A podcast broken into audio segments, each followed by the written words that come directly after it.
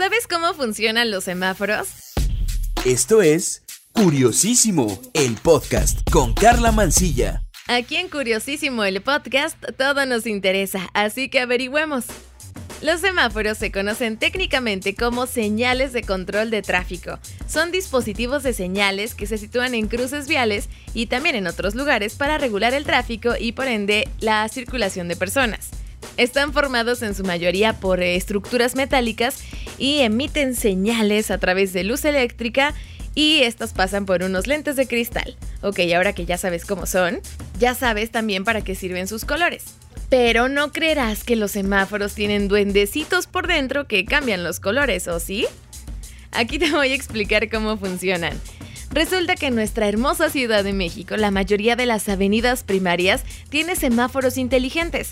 Estas avenidas suelen tener problemas de congestión vehicular y en algunos casos accidentes.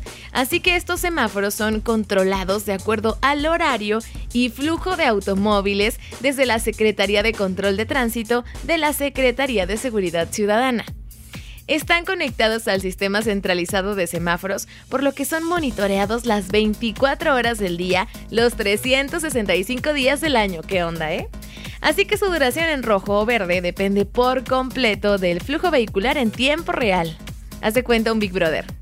Existen otro tipo de semáforos. Estos son análogos y no es que sean menos actuales. La diferencia es que están programados por ingenieros y siempre cambian en la misma cantidad de tiempo.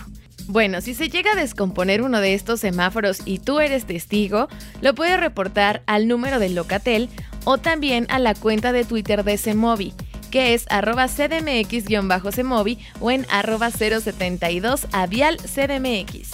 Bueno, también tenemos otro tipo de semáforos, pero estos son específicamente para los peatones. Y estos los encontramos en un cruce seguro. Tú me vas a decir que es un cruce seguro. Pues checa, es un cruce que tiene los siguientes elementos. Tiene primero una línea guía que es auxiliar para la gente ciega o débil visual.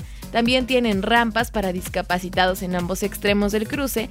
Hay una cosa que se llaman volardos, que son pequeños postecitos que funcionan para proteger a los peatones.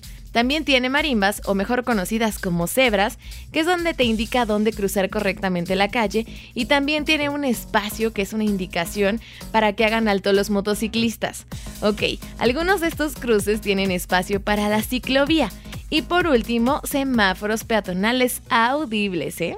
Este tipo de semáforos tiene dos circulitos. En uno vas a ver un muñequito moviéndose o en alto total, según sea el caso para poder cruzar o no.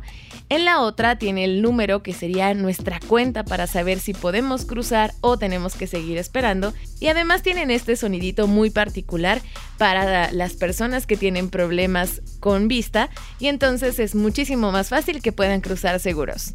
Oye, espero que esta información te haya sido útil y recuerda que respetar los semáforos es respetar tu vida y la de los demás.